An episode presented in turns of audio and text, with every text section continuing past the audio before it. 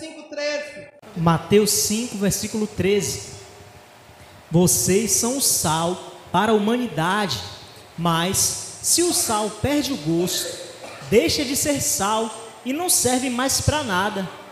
É jogado fora e pisado pelas pessoas que passam. 14. Vocês são a luz para o mundo. Não se pode esconder uma cidade construída sobre um monte. Ninguém acende uma lamparina para colocá-la debaixo de um cesto. Pelo contrário, ela é colocada no lugar próprio para que ilumine todos os que estão na casa. Assim também a luz de vocês deve brilhar para que os outros vejam as coisas boas que vocês fazem e louvem o Pai de vocês que está no céu. Aleluia! Essas são as palavras de Jesus. É Jesus falando. E Jesus admoestava a sua igreja com uma simplicidade, porém com muita autoridade. E as palavras de Jesus parecem ser assim, a gente lê assim, parece que Jesus está tá acariciando a gente, né? Não, mas ele está falando coisas importantíssimas. E quando Jesus falava isso, ele estava olhando no olho de cada um e falando do, de fato do que ele estava vendo. O Senhor, como profeta de Deus, ele estava vendo e exortando a igreja dentro da necessidade de cada um. De que necessidade? De que a igreja precisa ser sal e precisa ser luz. E ele começa afirmando: Vós sois o sal da terra e a luz do mundo. Ele, ele, ele afirma, porque a igreja dele é de fato isso. A igreja é. Nós somos o sal e nós somos a luz. Então, quando ele fala, ele fala com propriedade que a igreja é, olhando para o trabalho dele. Porque, de fato, Jesus fez um trabalho e ele estava fazendo um trabalho é, convicto de que ia ser para a glória do Pai. E ele tinha convicção por quê? Porque ele tinha ciência que o que ele fazia e queria fazer o de melhor.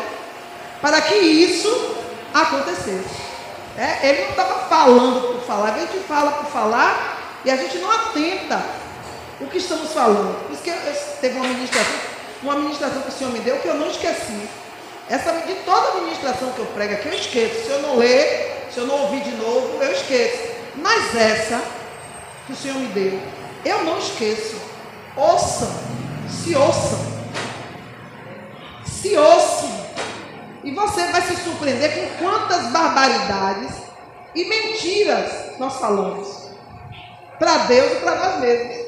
E para os nossos. Como nós somos mentirosos. Se ouçam. E olhe como, quando aquilo que a gente fala, na primeira dificuldade, como a gente nega o que disse. Como nós negamos o que, o que falamos. E quando não negamos diretamente, quando não assumimos a nossa dureza, a gente nega, enfeitando com sabotamentos. Como assim? Não, não foi isso que eu quis dizer. Mas o Senhor sabe, porque está lá em Provérbios: não ponderará aqueles que são dos corações? Ele não sabe quando a gente sabe, ele não percebe quando a gente percebeu, ele sabe. Então a gente fica mentindo para Deus é, é, em vão, provocando a ira de Deus. Porque o Senhor sabe quando a gente percebeu e entendeu a palavra dele. Quando a gente entendeu o que é certo e o que é errado. E a gente, quando a gente fala, imediatamente há uma, um registro espiritual. Já foi lido Malaquias 3,16 17 e 18, que o memorial é escrito quando nós conversamos, quando nós pensamos, quando nós falamos, porque a palavra para Deus não é séria só no espiritual, ela é, ela é séria aqui no nosso meio. Tanto é que os antigos, que nem sonhavam conhecer a Bíblia, diziam o quê? O homem tem que ter palavra. Palavra, tem gente até hoje que, que tem, tem nações, tem cultura, que eles confirmam o acordo só com a palavra. Não, eu estou falando que vai, que vai ser assim, assim, e um aperto de mão acabou. Está entendendo? Mudou para contrato, mudou porque o ser humano começou a mostrar o seu caráter, né? a sua personalidade desviada de Deus. Mas não era assim antigamente. Era a palavra. Então, para Deus, a palavra é, é uma peça. A palavra de Deus é a ação do seu espírito. Porque essa palavra que sai da minha boca e da sua boca parece até algo comum, não é? Irmão, nossa comunicação, ela, ela é esse sopro que sai, ela é totalmente guiada, ela é totalmente criada pelo poder do Espírito de Deus. Palavra, porque você vai ver outros seres se comunicando, mas não com a palavra. Com a palavra, só nós. Ele deu esse poder, essa capacidade a nós, obra das suas mãos. Mas as criaturas são, mas nós somos a obra exclusiva.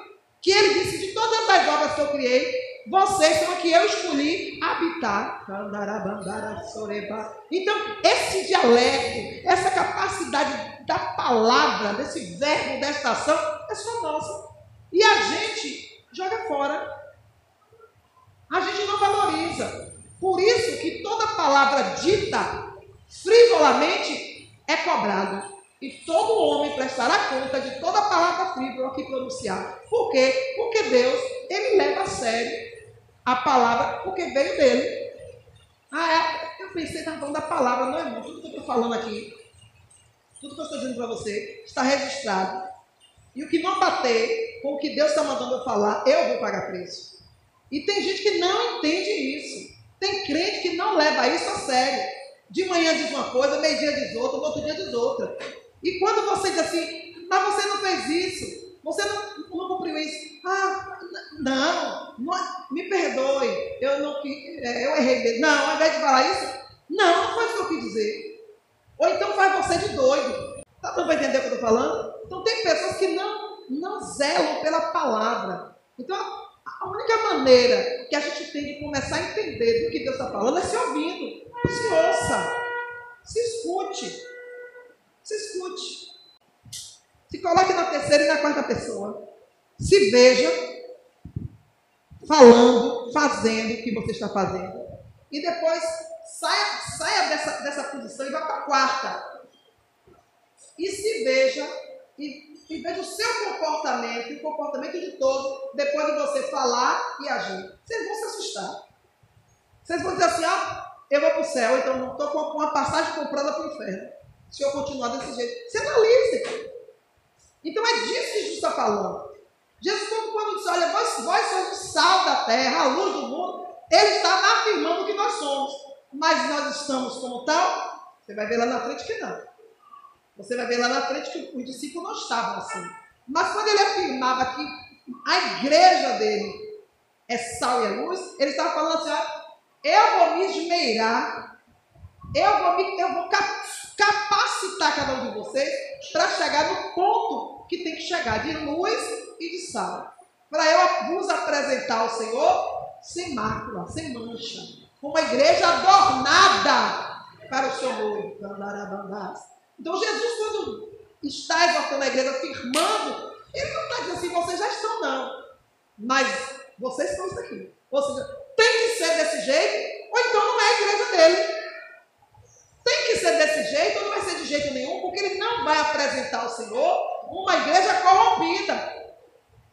Esse que com uma igreja adornada, preparada para o seu noivo, assim será a igreja de Cristo sendo apresentada ao Pai. Imagine a responsabilidade de Jesus. Então não é, não é um evangelho de qualquer maneira que você tem que se habitualizar. Você não pode se habituar a uma vida cristã relaxada. Porque o povo se acostumou com o ego. Essa madrugada eu fui, fui acordada aos pulos. O Senhor me, me acordou. Tomei um susto, eu digo, alguém bem no meu ouvido. Eu fiz, epa, quando eu olhei, 3 e 20, eita Jesus, passei da hora mesmo. Né? E duas tapas no meu ouvido. Eita! É verdade. E o Senhor falando para mim, joga esse pecado de estimação da igreja por terra. Eu digo, eita Jesus, eita. Um bocado de pecado de estimação que vocês se acostumaram com isso. Se acostumaram com esse jeito de, de pecar e de, de viver, e por vocês estarem acostumados, vocês estão na sua mente achando que é normal. Não é normal. está tratando com essa igreja há cinco meses para cá. Deus está sacudindo, assim, tira tudo do lugar, não está nada bom. Então, dos dois, um. Ou Deus quer nos abençoar, ou Ele está às portas. Ou Ele quer abençoar a sua igreja, e, e, do jeito que está não tem como receber dele, ou Ele vai chegar a qualquer momento. Porque Ele, ele não está aceitando mais as coisas como a gente está aceitando. Ele não está aceitando mais. E a gente precisa ter esse entendimento de que precisamos crescer, melhorar como pessoa. E não é tão bom quando você é honesto com você mesmo. Porque quando você é honesto com você, você não consegue ser injusto com ninguém, hipócrita com ninguém. Porque quando você é com você, isso faz parte do seu ser. Passa a fazer parte da sua essência. Você não pode sair de você para ser um, um personagem qualquer e depois voltar a ser você. Não, quando você passa, quando você passa a ser a pessoa que Cristo quer e Cristo vive em você e não mais você, não tem como você sair de você. Porque você está intrínseco, está é, misturado. Está dando para entender? Quando Paulo disse, olha, vós sois, a, vós tens a mente de Cristo. É disso que Paulo estava falando no Espírito. Não tem como a gente separar Jesus. Uma vez Jesus entrando na minha vida e eu dizendo assim, eu gosto do jeito que eu estou sendo em Cristo e eu não quero de outra maneira, é impossível. Você ser, fica aqui Jesus que ali, é impossível. Mas é o que está acontecendo no dia de hoje no meio da igreja. Por quê? Porque tem muitos pecados de estimação. Se, se habituaram a ser prostitutos cultuais do templo de Deus. Está cheio de adoradores, mas não no meu, no meu, no meu altar. É, levantar altar, altares pagãos. O que é um altar pagão? É um altar onde Deus não se apresenta, porque onde há iniquidade Deus não se manifesta. Se a sua vida não está de acordo com a vontade de Deus, é claro que Deus não está se agradando nem está nesse negócio. Está dando para entender, igreja?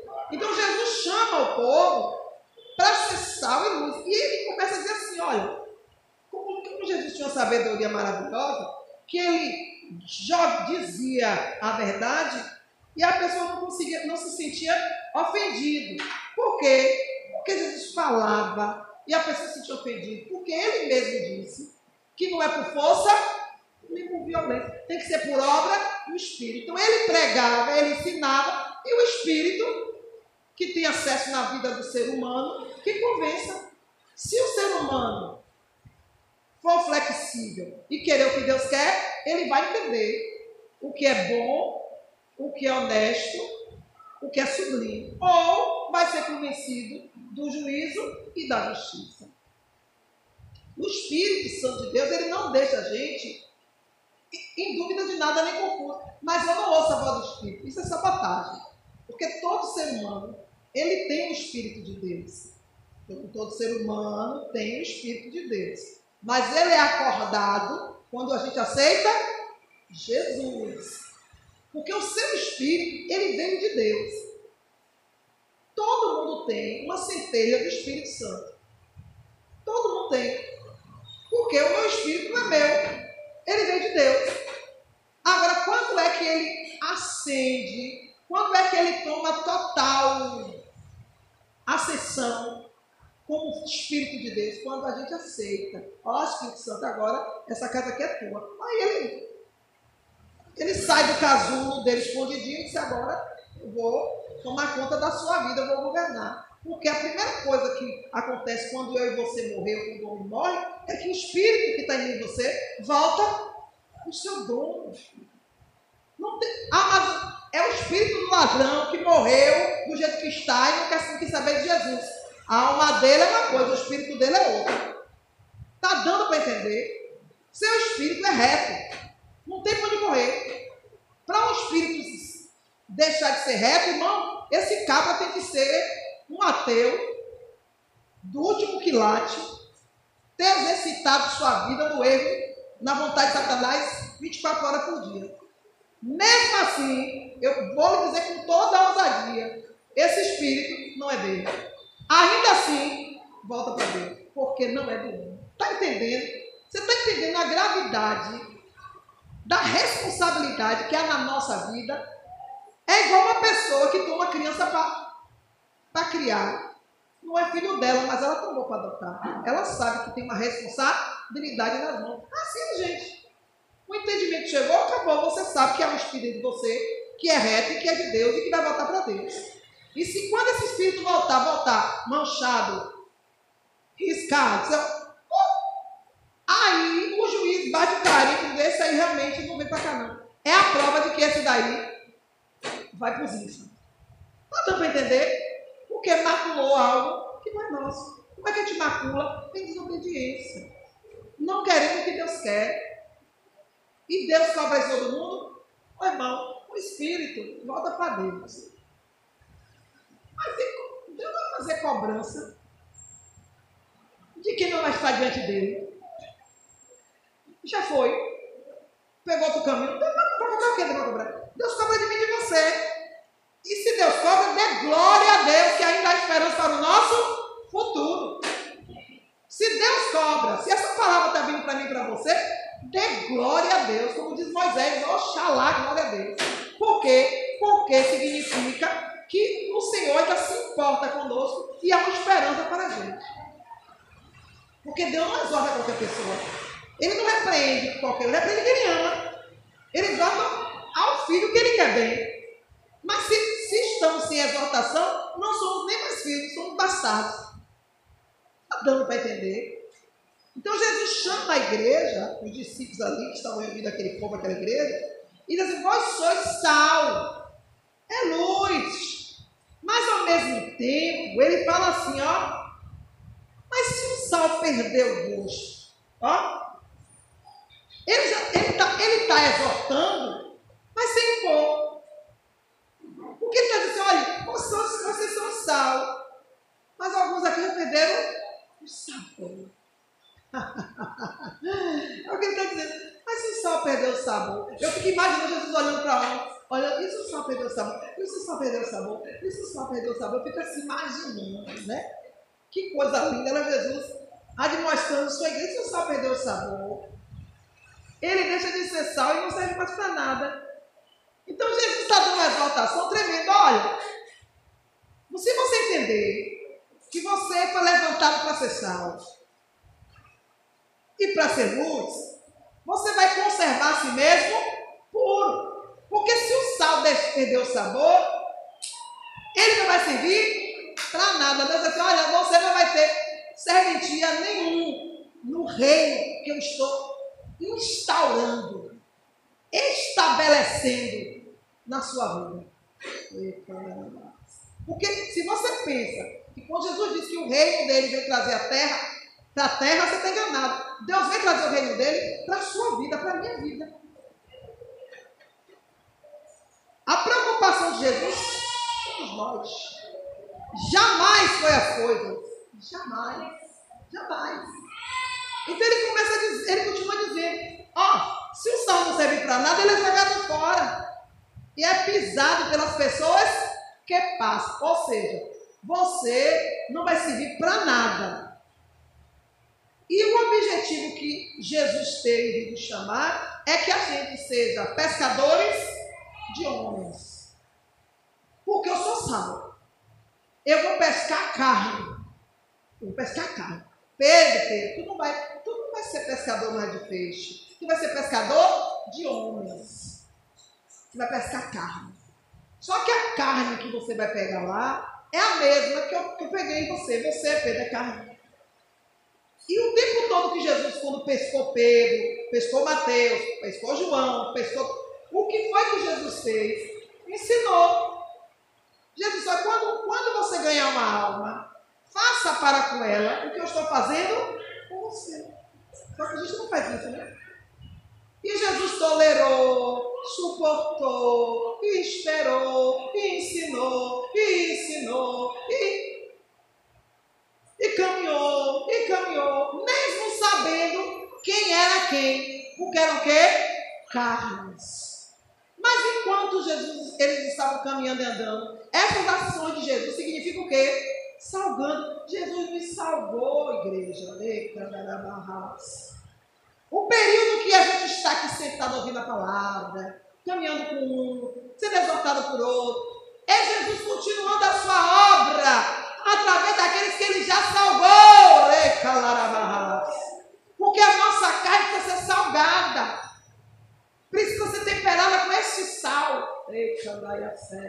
Por quê? Porque o objetivo de Deus, de Cristo, é que a gente traga outras pessoas pelo nosso sabor e pelo nosso brilho. Outras pessoas serão atraídas pelo sabor e pelo brilho. Quando eles vierem, nós vamos ter que cumprir a mesma coisa. Vamos suportar, vamos tolerar. E tudo isso se resume em uma coisa chamada amor. Essa pessoa vai ser salgada também. Porque é para isso que o sol serve para dar sabor. Então aqueles discípulos ganharam sabor. Mas por que Jesus estava falando aquilo? Porque em três anos e meio de caminhada com Jesus, Jesus viu que alguns deles não permaneceram puros. Porque o sal, se você quer saber, purifica. O sal, ele livra a nossa carne de bactérias. Se você pensa que o sal é só para dar sabor, você está muito enganado. O sal esteriliza, o sal purifica, o sal mantém a limpeza. Então Jesus viu por que você está se tornando insípido.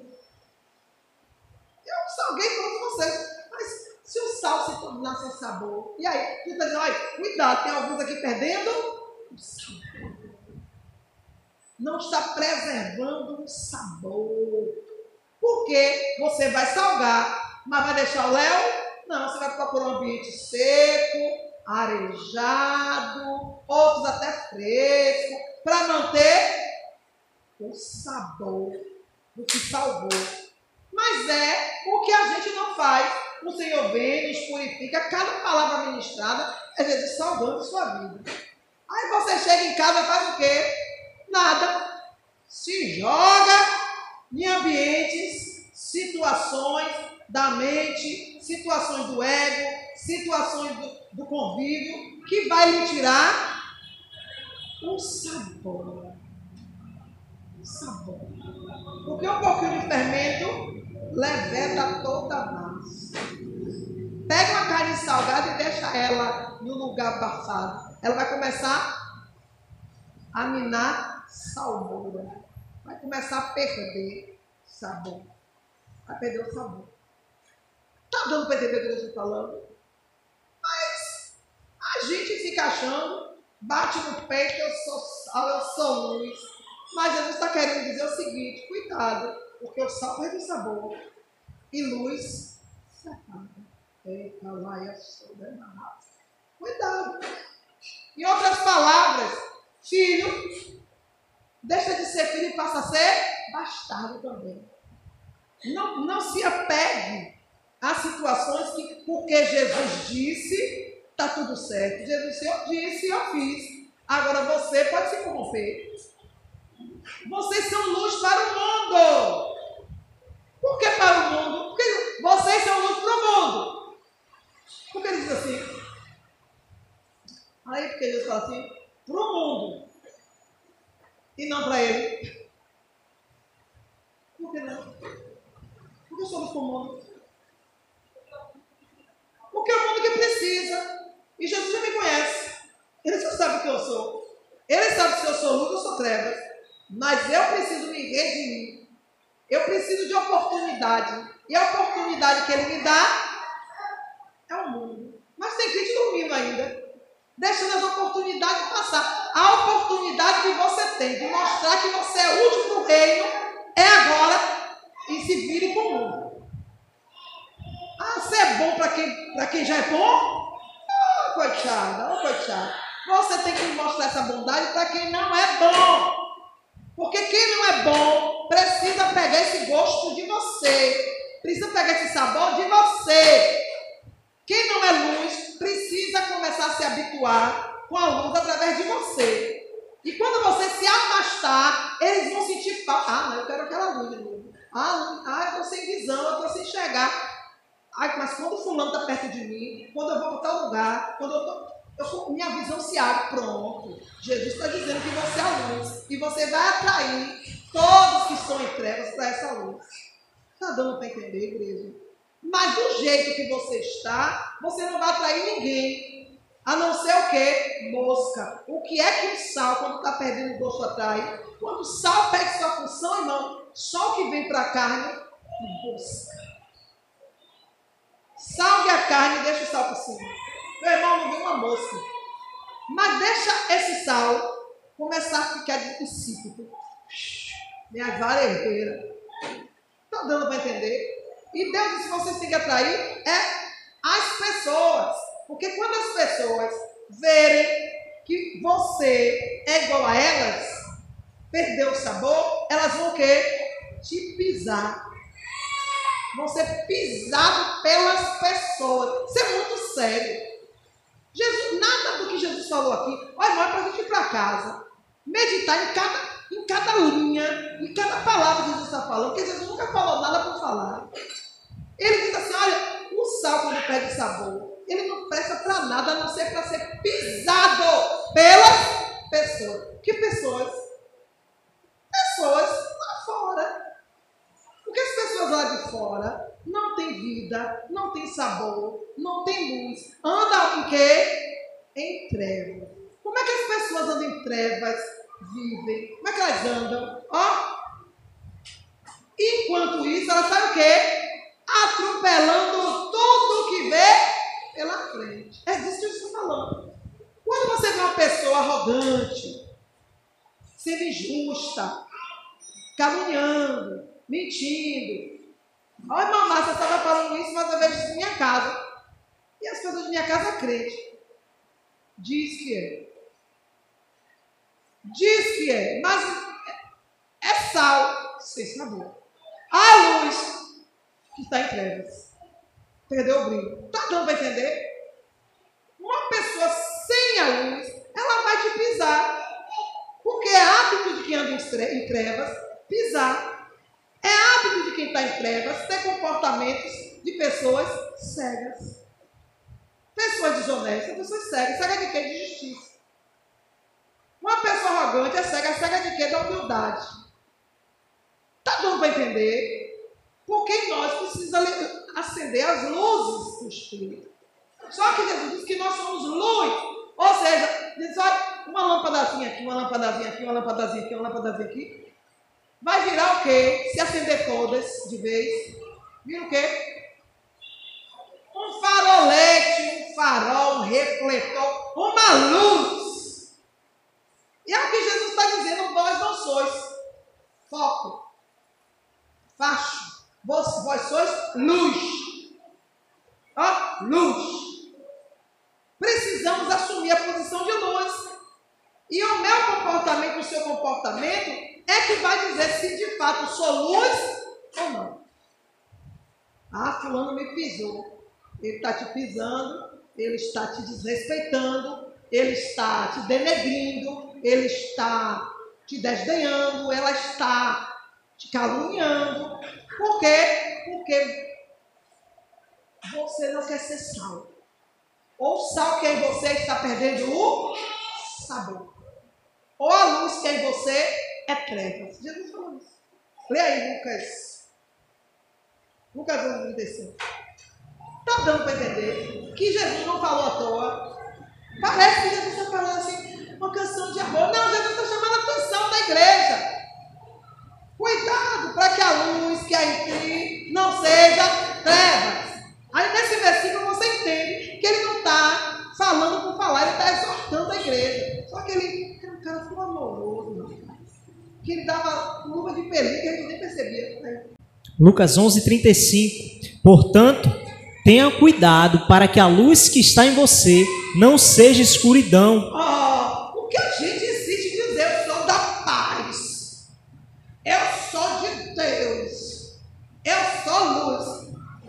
Aí não é ninguém que está dizendo a gente assim, ó, estou te analisando, estou te vendo, vou te dar um conselho, cuidado com essa luz toda que você disse que tem.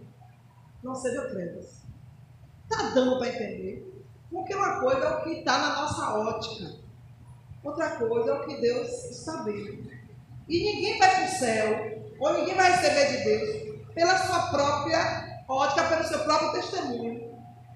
É, ele não aceita testemunho de homens. Eles olha, não me digam nada a respeito de vocês, porque eu pensei o que é em vocês. Então, se ele já sabe o que há em mim e há em você, precisamos urgentemente correr e mudar. Porque ele já disse o homem é mau desde a sua meninice. Pronto. Eu vou ter que lutar para mostrar para Jesus uma outra face, um outro lado da minha vida. Porque o homem é mau da sua meninice, mas eu não tinha o Senhor. Agora eu já sei que como o Senhor da minha vida.